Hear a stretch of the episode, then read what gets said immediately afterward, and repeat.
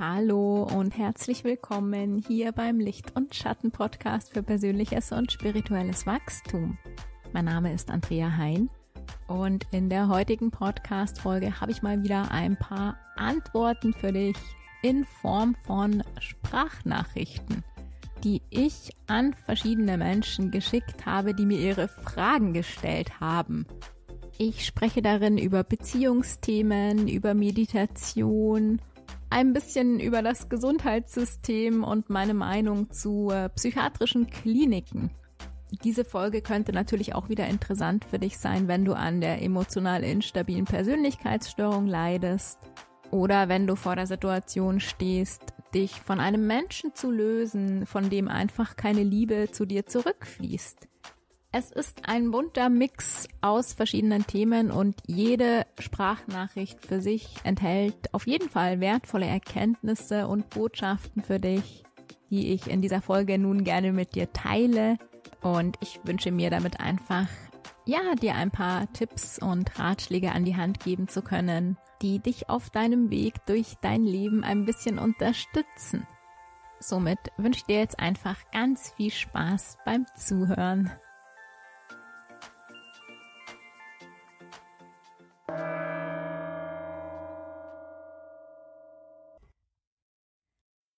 Vielen Dank für deine Nachricht. Auf deine Fragen antworte ich sehr gerne und möchte auch gleich mit der ersten Antwort loslegen in Bezug auf Meditation. Ob das normal ist, dass du, wenn du praktisch eine geleitete Meditation mehrmals machst, dass du dann plötzlich eben unkonzentriert wirst und so weiter. Das ist in dem Sinn, natürlich ist es normal, aber damit will dir ja dein System auch was mitteilen. Und zwar das dein Thema wahrscheinlich einfach auch ist, dass du dir schwer tust, dich mal längerfristig auf eine Sache zu konzentrieren und hier Ruhe zu finden. Sich einlassen auch in diese Langeweile ist, glaube ich, wichtig, um Ruhe und Frieden in sich finden zu können. Deshalb würde ich jetzt an deiner Stelle da folgendermaßen vorgehen. Ich würde zum einen mal den Anspruch verlieren, dass eine Meditation was Aufregendes sein muss oder irgendwie was sein muss, was da immer irgendwelche tollen Emotionen in dir auslöst, was tolle Effekte hat. Das kann eine Meditation sein. Das ist bei mir auch so, dass ich, wenn ich das erste Mal eine neue Meditation mache, dass da meistens eine tolle Wirkung da ist. Und dass ich, wenn ich die Meditation dann öfter mache, diese Wirkung nicht mehr da ist. Aber nur weil wir die Wirkung nicht empfinden, heißt es nicht, dass die nicht mehr da ist, sondern das arbeitet trotzdem in einem. Und gerade wenn es dir schwerfällt, dich dann auf die Sache zu konzentrieren, also wenn du mit deinen Gedanken abschweifst, dann ist das ja auch Lernthema für dich, mal konzentriert zu bleiben, wenn was unbequem ist, wenn was nicht mehr so interessant ist, wenn du da nicht so den positiven Nutzen jetzt erstmal für dich spürst, aber eine Meditation hat immer einen positiven Nutzen und bei einer Meditation geht es auch um die Langfristigkeit, um den tieferen Nutzen daraus zu ziehen. Wenn du dich wirklich mit deinem Unterbewusstsein verbinden willst und dir näher kommen willst, dann ist es, glaube ich, auch wichtig, in der Stille zu meditieren, auch wenn es sich mega unbequem erstmal anfühlt. Man muss nicht immer sich irgendwie was Unbequemem stellen, ähm, man kann natürlich auch die Dinge nutzen, die einem gut tun, was auch ganz wichtig ist. Aber man sollte dem Unbequemen nicht aus dem Weg gehen, weil das Leben halt nun mal nicht nur bequem ist und schön ist. Also ich würde tatsächlich an deiner Stelle genau damit jetzt üben. Und zwar zum einen würde ich auf jeden Fall eine stille Meditation mit einbauen, also dass du wirklich zehn Minuten in der Stille meditierst denn das ist ja die große Herausforderung, dass wir lernen, mit Stille und Leere klarzukommen. Denn erst in der Stille und der Leere können wir eigentlich unser Leben verändern, auf tieferen Ebenen. Also, dass du dich lernst, dem auszusetzen und das auch wirklich übst. Auch wenn es lange Zeit erstmal unbequem sein kann und wenn du dir denkst, das funktioniert überhaupt nicht da macht's ganz klar die Regelmäßigkeit. Bei mir hat es zwei Jahre gedauert, bis ich es geschafft habe, meinen Geist zu beruhigen. Also zwei Jahre war das stille Meditieren bei mir wahnsinnig unbequem. Immer wieder kamen da Gedanken. Aber ich bin dran geblieben und ich habe mich da auch nicht unterkriegen lassen. Und irgendwann kam der Moment, an dem ich einfach in einer stillen Meditation einen wahnsinnigen Frieden empfunden habe und mein Ego nicht mehr so dagegen ankämpfen musste. Denn die Gedanken, die da in dir hochschießen, deine Unkonzentriertheit, dass du deinen Fokus verlierst, das ist ja ein Teil in dir, der mit Stille und Leere nicht zurechtkommt. Also das ist ja eigentlich der Teil in dir, der überleben möchte. Also das Ego, das überleben möchte. Denn wenn da keine Gedanken mehr da sind, wenn da nur noch Leere und Stille herrscht, dann ist das für dein Ego eine absolut bedrohliche äh, Situation. Aber wir wollen ja wegkommen von dem Ego. Wir wollen ja mehr uns mit der Seele verbinden. Und das können wir ja eigentlich nur, wenn wir unseren Geist beruhigen. Und unseren Geist beruhigen können wir nur, wenn wir das trainieren. Deshalb würde ich genau daran arbeiten an deiner Stelle. Und zwar nicht nur in der Meditation, sondern das kannst du ganz konkret auch in deinem Alltag üben. Dass du immer wieder genau beobachtest, was du denkst, ob das Sinn macht, was du da denkst. Denn gerade Borderliner werden ja oft sehr von ihren Gedanken beherrscht und es sind ja eigentlich immer die Gedanken, die uns das Leben so schwer machen. Deshalb macht es durchaus Sinn zu lernen, weniger zu denken und weniger zu denken lernt man eben, wenn man seine Aufmerksamkeit und seine Konzentration schult. Und genau das würde ich tun an deiner Stelle.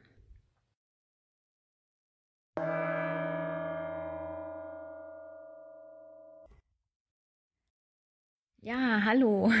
Ich kann dich jetzt noch nicht mal mit Namen ansprechen, weil du mir gar nicht deinen Namen gesagt hast. Also, ich versuche jetzt mal, ja, da so ein bisschen drauf einzugehen, es fällt mir ein bisschen schwer, weil ich jetzt nicht so viele Informationen habe. Du hast zwar viel erzählt, aber so richtig weiß ich jetzt gar nicht, wie ihr miteinander seid. Also, so wie ich das herausgehört habe, seid ihr jetzt praktisch nicht mehr zusammen, aber ihr habt jeden Tag Kontakt. Und was ich dann noch rausgehört habe, ist, glaube ich, dass du schon eine Beziehung mit ihr möchtest, aber sie irgendwie nicht. Also das ist das, was ich jetzt so verstanden habe aus deiner Nachricht. Und jetzt stellst du dir halt die Frage, wann der Zeitpunkt gekommen ist, wo man merkt, dass man den anderen Menschen halt jetzt einfach loslassen sollte. Also zum einen äh, wollte ich einfach sagen, dass das ganz normal ist, egal ob Borderline oder nicht, wenn du in sie verliebt bist. Und natürlich ist sie ein freier Mensch, aber dass dir es wehtut, wenn sie jemand anderen kennenlernt, ähm, ich glaube, das ist ein ganz normales Verhalten, eine ganz normale Empfindung und muss man jetzt auch nicht so analysieren und das immer so auf sich beziehen, sondern du willst ja mit dem Menschen zusammen sein, also so wie ich das verstanden habe. Du möchtest es ja versuchen und arbeitest auch wahnsinnig viel an dir in der Beziehung zu ihr.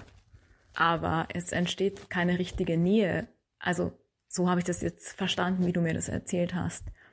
Also diese Beziehung ist ja wahrscheinlich eher so auf freundschaftlich, auf Distanz. Ihr habt zwar jeden Tag Kontakt, aber es kommt halt keine gescheite Beziehung zustande. Und das ist genau das, was dir wehtut. Und das darf dir auch wehtun. Weil du dir ja einfach mehr wünschst, unabhängig jetzt von Borderline, Verlustängsten oder sonst irgendwie was.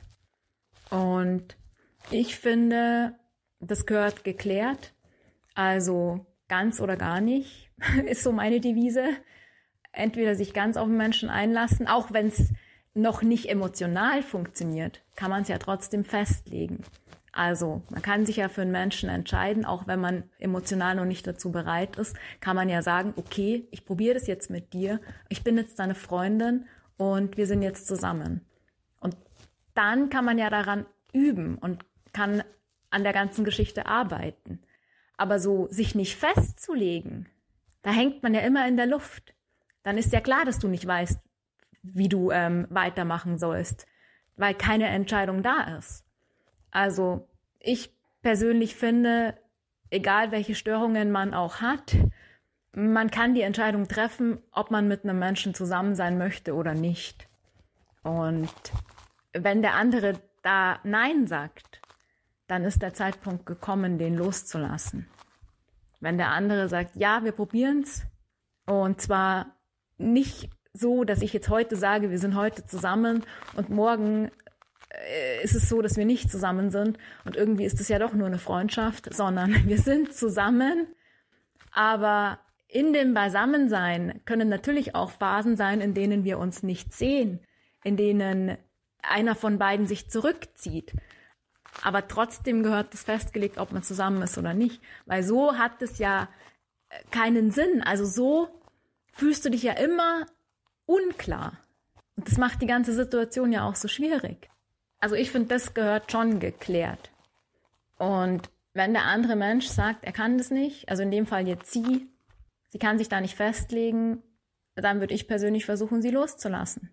Äh, weil so klingt es für mich wie, ja, man versucht es halt jetzt so miteinander freundschaftlich, aber wenn dann was Besseres daherkommt, dann äh, gehe ich den Weg. Also man hält sich so alle Wege offen und bezieht aber keinen Standpunkt. Und einen Standpunkt kann man auch beziehen, wenn man eine Persönlichkeitsstörung hat, wenn man irgendwelche Ängste hat, wenn man Bindungs- oder Verlustängste hat. Dann kann man trotzdem sich für einen Menschen entscheiden.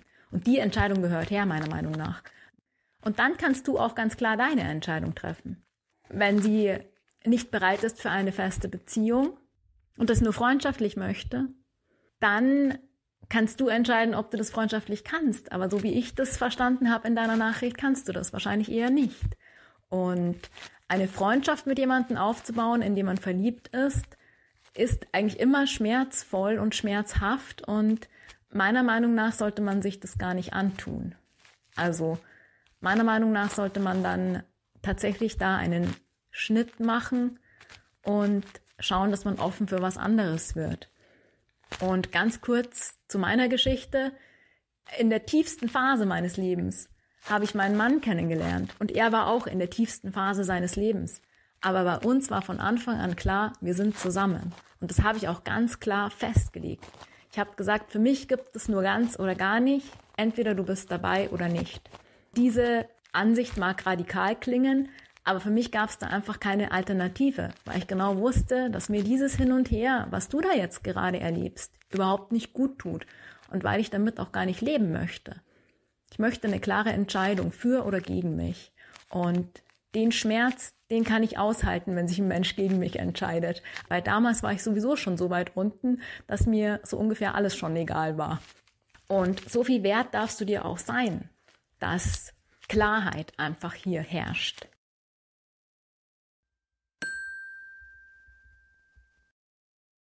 Also ich habe mir sowas schon gedacht, dass es so sein wird. Und ja, ich wünsche dir einfach von Herzen alles Gute und dass du ja einfach zu dir findest und dieser Schmerz in dir heilt. Und eins wollte ich dir aber auch noch erzählen. Also ich möchte dir damit jetzt nicht irgendwie falsche Hoffnungen machen, sondern ich möchte dir damit einfach erzählen, wie das sein kann, wenn man klar zu sich selber steht. Also bei mir war es nämlich auch so, dass ich meinen jetzigen Mann ja damals ganz klar gesagt habe, wie ich das möchte. Und dann ist er auch erst mal eine Woche verschwunden. Also ich habe dann eine Woche lang überhaupt nichts von ihm gehört und habe ihn aber auch gelassen und habe auch nicht irgendwie dran gedacht, dass er jetzt zu mir zurückkommen muss, sondern habe ihn einfach losgelassen und habe mich nicht bei ihm gemeldet, sondern bin bei mir geblieben. Und das sind ja dann auch die Momente, in denen wir mit unseren tiefsten Ängsten konfrontiert werden ich, genau wie du, damals eben mit meinen Verlustängsten.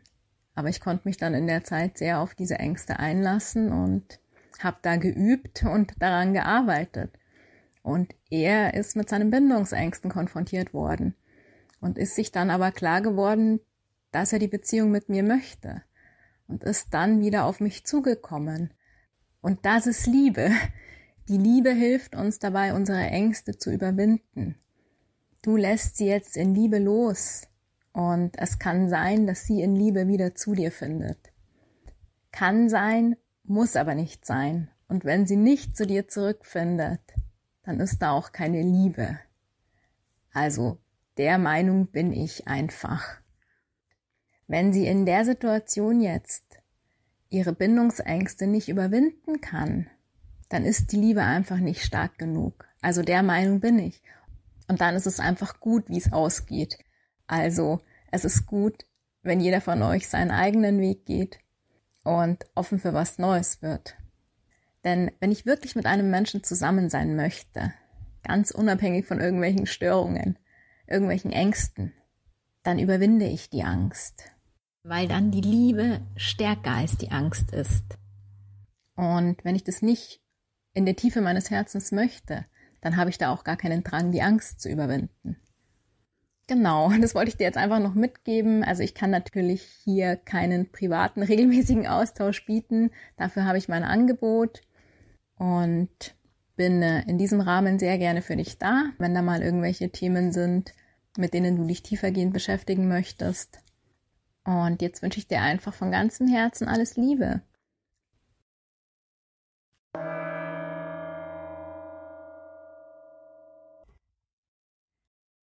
Vielen Dank, dass du das alles mit mir teilst. Also meiner Meinung nach steckst du in einem richtig fiesen äh, Konflikt. Du sagst ja selbst, du hast dich dann geschämt, als es dir dann am Wochenende gut ging, weil dann hast du ja nicht die Daseinsberechtigung in der Klinik. Du schämst dich vor den anderen Menschen, dass die erkennen könnten, dass du krank bist.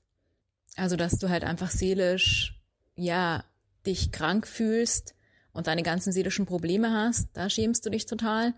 Andererseits schämst du dich dann aber auch, wenn es dir gut geht, weil dann darfst du ja dir nicht Hilfe holen. Also du schämst dich eigentlich komplett für dich selbst.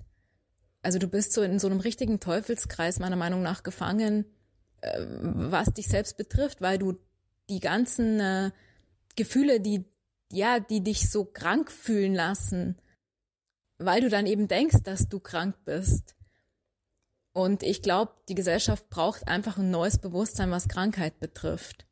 Denn du siehst es als was Schlechtes, dass du Angst hast, du siehst es als was Schlechtes, wie du dich in dir fühlst. Und meiner Meinung nach sind diese Gefühle aber keine Krankheit. Im Schamanismus gibt es gar keine Krankheiten in dem Sinn, sondern da gibt es nur Konflikte. Und zwar in Bezug auf Beziehungen. Also es gibt nur Konflikte in Bezug auf Beziehungen in der Beziehung zu dir selbst, in der Beziehung zu anderen Menschen, in der Beziehung zu deiner Umgebung, in der Beziehung zu deinem Job, in äh, der Beziehung zur Welt gibt es Konflikte und diese Konflikte sind aber dazu da, um sie zu lösen. Und das sind keine Krankheiten, also das ist nichts Schlechtes. Und du hast irgendwie total Angst, dich zu zeigen, wie du bist, dich verletzlich zu zeigen. In dieser Phase deines Lebens bist du halt nun mal erschöpft am Ende und hast Angst und schämst dich unglaublich dafür, dass das irgendwer, dass es die anderen äh, sehen können. Du, du schämst dich dafür, eigentlich eine Auszeit dir zu gönnen, äh, weil du dann Angst hast, von den anderen verurteilt zu werden. Also du, du hast Angst, von den anderen verurteilt zu werden, dass du krank bist. Du hast auch Angst, von den anderen verurteilt zu werden, dass du dir jetzt mal eine Auszeit gönnst. Und du hast Angst, dass die anderen sehen könnten, dass du dich freust und dann dir diese Auszeit gar nicht gönnen darfst. Weil wenn es dir gut geht, darfst du dir ja keine Auszeit nehmen. Da musst du ja weiter funktionieren in diesem System. Und ich glaube, dieses große Problem an den Kliniken ist eben, dass die einen genau in diesen Konflikt hineinreiten, sozusagen. Also ich kenne das auch. Man ist dann in der Klinik und arbeitet an sich da nimmst du dir ja sogar die Hoffnung raus. Also du, du gehst ja schon rein mit dem Gedanken, ja, die werden mich jetzt nicht heile machen. Ja, natürlich werden die dich nicht heile machen, aber du kannst die Hoffnung haben, dass du dich heile machst in diesen sechs Wochen. Und die nimmst du dir ja jetzt schon wieder. Und wenn man dann in der Klinik ist und da, ja, da ist, an sich arbeitet und dann geht's einem besser, dann fühlt man sich schon wieder schlecht, weil dann darf man ja nicht in der Klinik sein. Also dieser Teufelskreis ist extrem krass, glaube ich, ähm, hält einen extrem krass auch in dem Leid gefangen. Hier bräuchte es wirklich mal ein neues Bewusstsein in der Gesellschaft, dass es nicht mehr diese Kliniken sind, also da geht man nicht hin, weil man krank ist, sondern dass das Orte sind, an denen man Freude lernt. Da geht man hin, weil man das lernen soll, wieder zurück in diese Freude zu kommen. Also da bräuchte es eigentlich einen kompletten Switch. Weil wir gehen hin, wenn wir am Boden zerstört sind, wenn wir total krank sind und gehen dann in diesen Schutz der Klinik, arbeiten da an uns und äh, haben unterbewusst immer so dieses Schamgefühl, wenn es uns besser geht, dann dürfen wir ja gar nicht mehr da sein. Wie soll man da bitte sich heilen? Hinzu kommt bei dir natürlich auch, dass gerade weil es dir ja jetzt so schlecht ging, du auch einfach einen tieferen Kontakt mit deiner Mutter aufgebaut hast. Also das ist jetzt auch wieder ein Vorteil dafür, dass es dir schlecht geht. Wenn es dir gut geht, dann äh, hast du ja gesagt, dann äh, musst du dich schon wieder, musst schon wieder Angst haben, dass, dass du dann keine Daseinsberechtigung hast. Also dass, dass du dann nicht ernst genommen wirst oder äh, dass eventuell sogar die Leute denken könnten, du würdest was vorspielen aber auf der anderen Seite hast du ja diesen Konflikt auch, indem du die ganze Zeit eigentlich dein eigenes Leid vor den anderen versteckst. Also du spielst ja den anderen was vor. Und genau deswegen fühlst du dich auch so schlecht. Genau deswegen schämst du dich auch. Das Gefühl des Schams kommt ja nicht in dir hoch, weil dich die anderen verurteilen, sondern das Gefühl des Schams kommt in dir hoch, weil du selber nicht zu dir stehst. Weil du dir einerseits überhaupt nicht erlaubst, ja, deine ganzen seelischen Probleme zu haben aber solange du die nicht annimmst jetzt mal, also auf emotionaler Ebene annimmst, weil die Angst, du hast ja gesagt, Angst, Angst, Angst. Die Angst ist ja nur deshalb so riesenmächtig in allen verschiedenen Bereichen inzwischen, weil du so Angst hast vor dem, dass du krank sein könntest. Aber das ist ja nicht krank sein, sondern diese ganze Gefühlswelt, die da in dir ist, das, was du alles nicht spüren möchtest, dieses ganze Leid, diese ganzen äh, gestörten Gefühle, wie man sie nennt, aber die sind ja nicht gestört, das sind ja nur ganz extreme Botschaften von deiner Seele, dass es so eben nicht geht, dass es so eben nicht funktioniert, dass du ein Mensch bist, dass du alles bist. Und nicht nur das brave, liebe Mädchen, das den Schein nach außen bewahren muss, damit es gemocht wird. Weil du empfindest es ja nicht so, dass dich die Leute möchten, dass du da dazugehörst. Du hast ja trotzdem diese Angst in dir, dass du eben nicht dazugehörst. Also das bringt letzten Endes überhaupt nichts. Du fühlst dich ja nicht dazugehörend. Sorry, dass ich hier so rumschreie und so emotional bin, aber das, das tut mir selber so im Herzen weh, weil ich diesen Teufelskreislauf halt einfach so gut kenne. Und die Angst äh, will einen sozusagen davor schützen, diesen Teufelskreis zu verlassen, weil das System denkt, wenn das da aussteigt, dann mögen mich die anderen nicht mehr. Dann stehe ich alleine da, dann bin ich psychisch krank oder dann werde ich von den anderen nicht mehr akzeptiert oder dies und das und das. Aber du bist ja jetzt schon in der Rolle. Du bist ja jetzt schon in der Rolle, vor der du dich eigentlich schützen möchtest. Also das ist ja eben dieser Teufelskreis. Also du sagst es ja auch ganz klar, dass du ähm, da gar nicht hin möchtest, dass du dir da auch überhaupt nicht groß irgendwie erwartest, dass da die Hoffnung nicht in dir da ist, dass die dich irgendwie heilen könnten. Natürlich, äh, habe ich schon gesagt, können die dich nicht heilen. Denn äh, was ist denn Heil? Heil ist, die Konflikte, die da sind, wahrzunehmen, zu erkennen, dass die da sind und die langsam anfangen zu lösen, diese Konflikte, die da sind.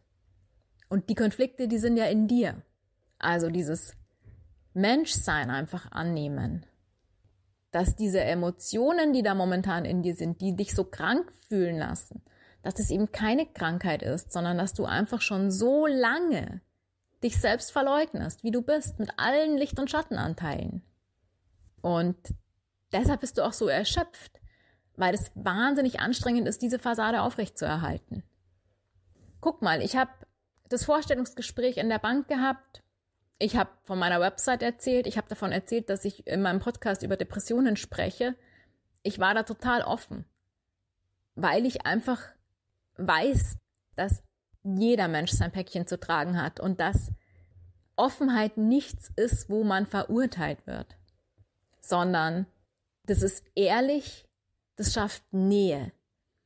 Dieses Leugnen der inneren Welt schafft Distanz, man ist unehrlich gegenüber sich selbst auch, gegenüber den anderen auch. Und deshalb fühlt man sich auch nicht angenommen, weil man sich damit ja eigentlich die ganze Zeit in eine Rolle steckt, die man nicht ist. Und man fühlt sich nicht nicht angenommen, weil man von den anderen nicht angenommen wird, sondern weil man sich selber nicht annimmt. Die anderen nehmen dich an, wenn du dich selbst annimmst. Wenn du dich selbst annimmst, dann wirst du dich auch von den anderen angenommen fühlen. Und dann fällt der ganze Druck auch von dir ab, in dem du dich befindest. Weil der Druck ist ja nur deshalb so mächtig, weil du die ganze Zeit kämpfst. Du willst dich immer noch in diese Rolle stecken, nur in diese Lichtrolle, in diese Liebe-Rolle, weil du ja auch von deiner Mutter mitbekommen hast, wenn man psychisch, ja, ausrastet, wütend ist, traurig ist, dass das dann eine Krankheit ist.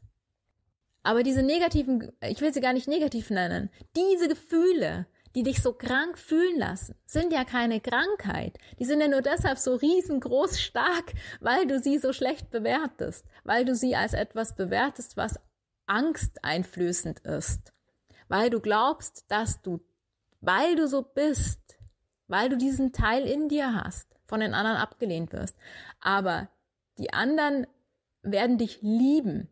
Du wirst dich von den anderen geliebt fühlen, wenn du auch diese Seite annimmst, wenn du auch diese Seite an dir lieben lernst. Du wirst dich von den anderen angenommen fühlen, wenn du auch diese Seite in dir annehmen kannst. So rum funktioniert das Ganze. Und ich weiß, da gehört wahnsinnig viel Mut dazu, zu sich da zu stehen und zu sagen, ich bin am Limit, ich bin am Ende, ich brauche eine Auszeit. Aber jeder Mensch, der dich dafür verurteilt, hat selber ein riesengroßes Problem mit sich selbst und hat sein komplettes Mitgefühl auch verloren. Wenn wir hier auf dieser Welt mehr Mitgefühl möchten, dann müssen wir lernen, dass wir gut sind, wie wir sind, mit allem, was wir sind. Denn wir sind auf der Erde, wir sind Menschen, wir sind keine Engel. Wir dürfen wütend sein. Wir dürfen auch mal traurig sein. Wir dürfen auch mal ausrasten. Wir können lernen, die Gefühle fließen zu lassen, ohne die anderen zu schädigen. Damit löst man den Konflikt. Ja, das Thema wühlt mich wahnsinnig auf, weil diese Gesellschaft, diese Mediengesellschaft uns so vorlebt, als wäre das was Krankes, wenn man einfach Mensch ist. Und genau deshalb leugnen wir so diese menschliche Seite an uns. Und genau deshalb kommt es zu diesem Megakonflikt, der da immer riesiger und mächtiger wird, der uns so sehr von innen heraus belastet. Und ich wünsche dir wirklich von ganzem Herzen, dass du da lernst, zu dir zu stehen und dass du dich nicht schämen musst für dich. Und dass du da auch nicht Angst haben musst, dass dich dann irgendjemand im Stich lässt. Der einzige Mensch, der dich wirklich in Stich lassen kann, das bist du selbst. Ich hoffe, ich habe dich mit dieser Nachricht nicht so sehr getriggert.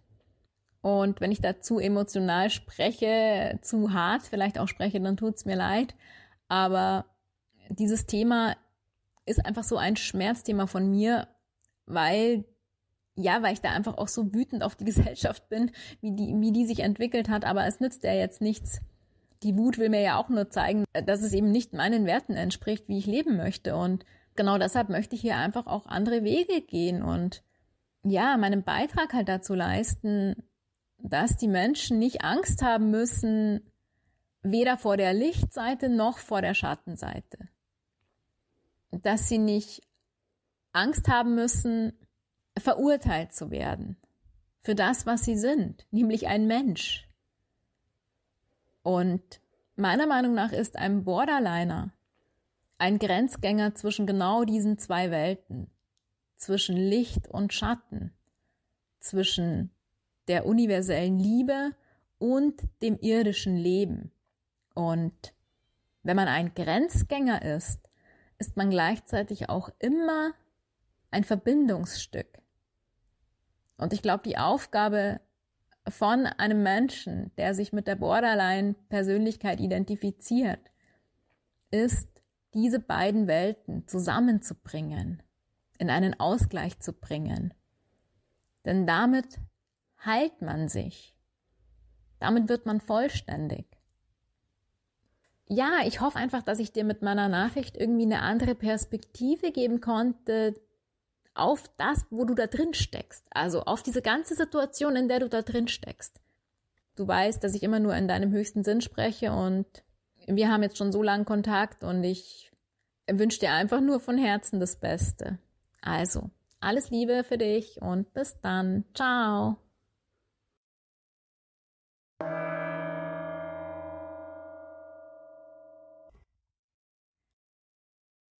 Ja, aber jetzt zu deinem Thema. Also ich kann mich da wahnsinnig gut in das Thema einfühlen, weil ich das selber ganz krass in meinem Leben hatte. Also ich habe das extrem erleben müssen, dass ich ständig versetzt wurde, dass ähm, jemand was mit mir ausgemacht hat, dann gar nicht erschienen ist, sich nicht an Zeiten gehalten hat und so weiter. Und das hat mich halt natürlich damals auch immer total traurig gemacht. Und ich glaube, das hat was damit zu tun, mit dieser Verbindlichkeit gegenüber dir selbst und deinen Werten. Also natürlich gibt es diesen Teil, der flexibel sein möchte, der locker ist und spontan ist. Das bist du auch. Das ist ein Teil von dir. Aber der andere Teil, der verbindliche Teil, der etwas fest ausmachen muss, weil das dann ein Gefühl von Sicherheit verschafft, auch der eben nicht so flexibel ist, der ist viel stärker. Dieser Teil, dieser verbindliche Teil, der einfach fest was ausmachen will, der ist einfach viel stärker in dir und genau deshalb tut dir das dann auch weh, wenn es nicht äh, klappt. Und ganz oft kommt es ja dann auch in äh, Beziehungen und in Freundschaften genau deshalb zu Missverständnissen und Problemen, weil man eben nicht klar sich da ausdrückt. Also weil man dann eben vielleicht mal schnell sagt, der andere sagt dann, ach, treffen wir uns am Samstag, aber ich melde mich vorher noch. Und dieser Satz ist uns eigentlich nicht genug, wenn wir verbindlich sind. Wir wollen dann wissen, wann sich der nochmal meldet, weil spätestens ab Samstag in der Früh stehen wir auf der Matte und warten, dass der sich meldet. Oder wenn jemand zu dir sagt, ja, ich komme dann am Freitag zwischen 14 äh, und 16 Uhr irgendwann zu dir ab 14 Uhr sind wir dann sozusagen darauf eingestellt, dass derjenige kommen könnte. Und ab da fühlen wir uns dann auch immer schlechter, wenn es sich halt gegen 16 Uhr dann hinzieht. Und wenn es dann irgendwann nach 16 Uhr ist, dann ist sowieso alles vorbei. Diese Verbindlichkeit, die muss gelebt werden, ganz aktiv. Und die, die muss auch eingefordert werden. Also ich hatte das tatsächlich mit Micha in der Anfangsphase auch da ging es wieder so los, dass er ziemlich unverbindlich war mir gegenüber. Ja, er kommt dann irgendwann am Wochenende. Und ich natürlich cool, äh, wollte, wollte auch cool sein und sagen, ja, okay, dann kommst du halt irgendwann am Wochenende. Aber mich hat das total belastet, diese Unverbindlichkeit, weil gerade wenn das Selbstwertgefühl noch nicht so gut aufgebaut ist und dieses, diese eigene Stabilität noch nicht da ist, diese Selbstliebe noch nicht da ist, dann ist man immer von dem anderen abhängig. Und dann tut einen das immer belasten. Wenn, natürlich hat es was mit dem Selbstwertgefühl zu tun auf der einen Seite. Wenn dein Selbstwertgefühl komplett aufgebaut ist und du da stabil bist, dann macht dir das einfach nichts mehr aus, wenn der andere dich versetzt. Dann wartest du auch gar nicht mehr zwei Stunden. Wenn, äh, was weiß ich, 14 Uhr ist ausgemacht, es ist Viertel nach zwei, spätestens ab da hörst du auf zu warten. Vielleicht ergreifst du dann sogar noch die Initiative, rufst den anderen an, was los ist und das war's dann aber auch. Mehr belastet dich das dann nicht mehr, wenn deine eigene Selbstliebe aufgebaut ist. Aber ganz unabhängig jetzt mal von der Selbstliebe, diese Verbindlichkeit, was festzulegen, was fest auszumachen, das hat einfach einen unglaublichen Stellenwert. Es ist ein eigener Wert, der auch eingehalten werden muss, sonst fühlt man sich immer unwohl. Und wir verwechseln oft, dass wir ja flexibel sein wollen und ähm, hier locker sein wollen mit dem Gefühl von Freiheit. Also man kann auch dem anderen seine Freiheit geben und trotzdem total verbindlich sein. Das schließt das andere nicht aus. Also diese beiden Werte sind wichtig und das darf man auch einfordern. Und wenn man das ganz klar dem anderen sagt, du, mir ist es wichtig, dass wir eine feste Zeit ausmachen, weil sonst warte ich, dann ist es geklärt, das Thema genau so konnte ich das für mich lösen. Ich habe mich nicht mehr darauf eingelassen, da so unverbindlich mitzumachen, wie die anderen das waren, sondern ich habe da ganz klar gefordert, du, ich möchte es fest ausmachen. Wenn der sich, wenn der gesagt hat, ich melde mich irgendwann, dann sage ich, ja, ich möchte wissen, wann du dich meldest, weil das ist mir wichtig. Und dann äh, konnte ich das damit klären, aber das muss man selber in die Hand nehmen. Also da muss man ganz klar und ganz bestimmt sein und das auch mitteilen und gerade in der Beziehung ist es so wichtig, weil es kommt sonst immer zu Missverständnissen, weil es gibt Menschen, denen ist es überhaupt gar nicht wichtig. Also die, die empfinden das auch nicht als unhöflich, wenn die unpünktlich sind, sondern es gibt Kulturen tatsächlich, wenn man da 18 Uhr ausmacht und derjenige erscheint um 18 Uhr, dann ist das unhöflich bei denen. Da ist 18 Uhr 22 Uhr.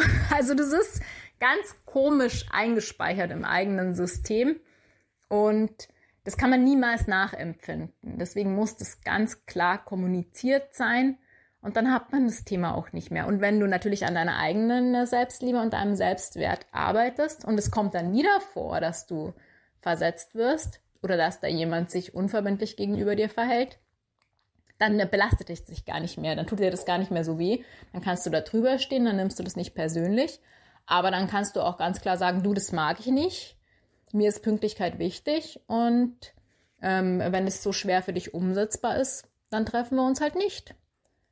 Und dann äh, ist es auch in Ordnung. Also da muss man schon zusammenpassen, was die Werte betrifft. Meiner Meinung nach.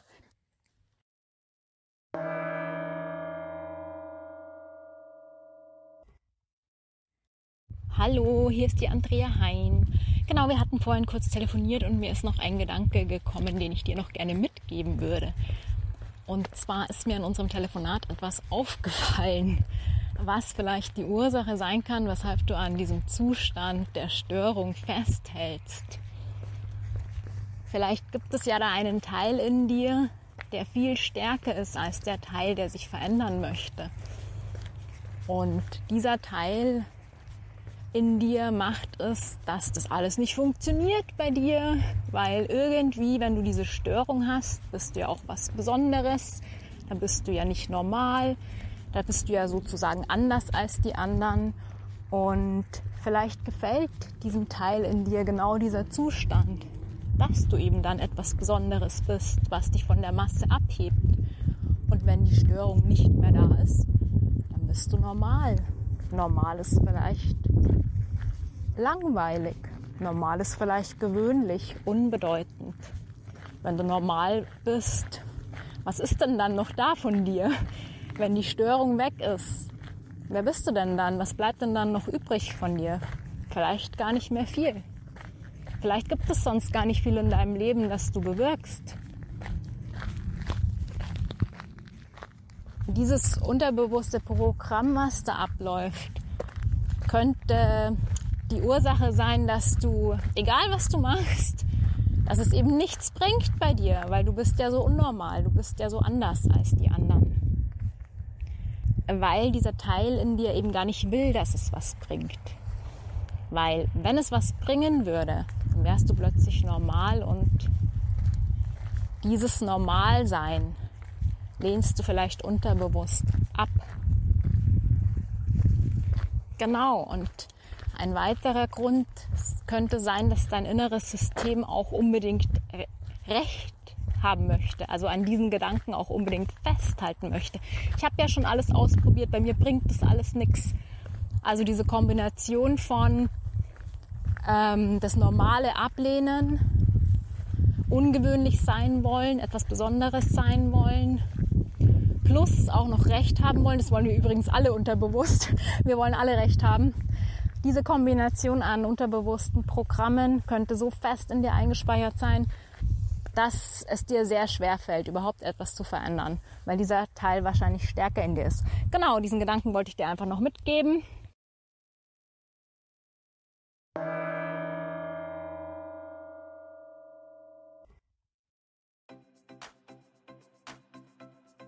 Ich hoffe, dass du aus dieser Podcast-Folge wertvolle Erkenntnisse für dich gewinnen konntest.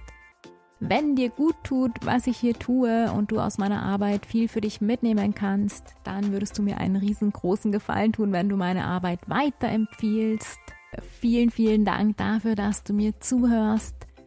Alles, alles Liebe für dich und vielleicht bis bald. Die Liebe in mir grüßt die Liebe in dir. Deine Andrea.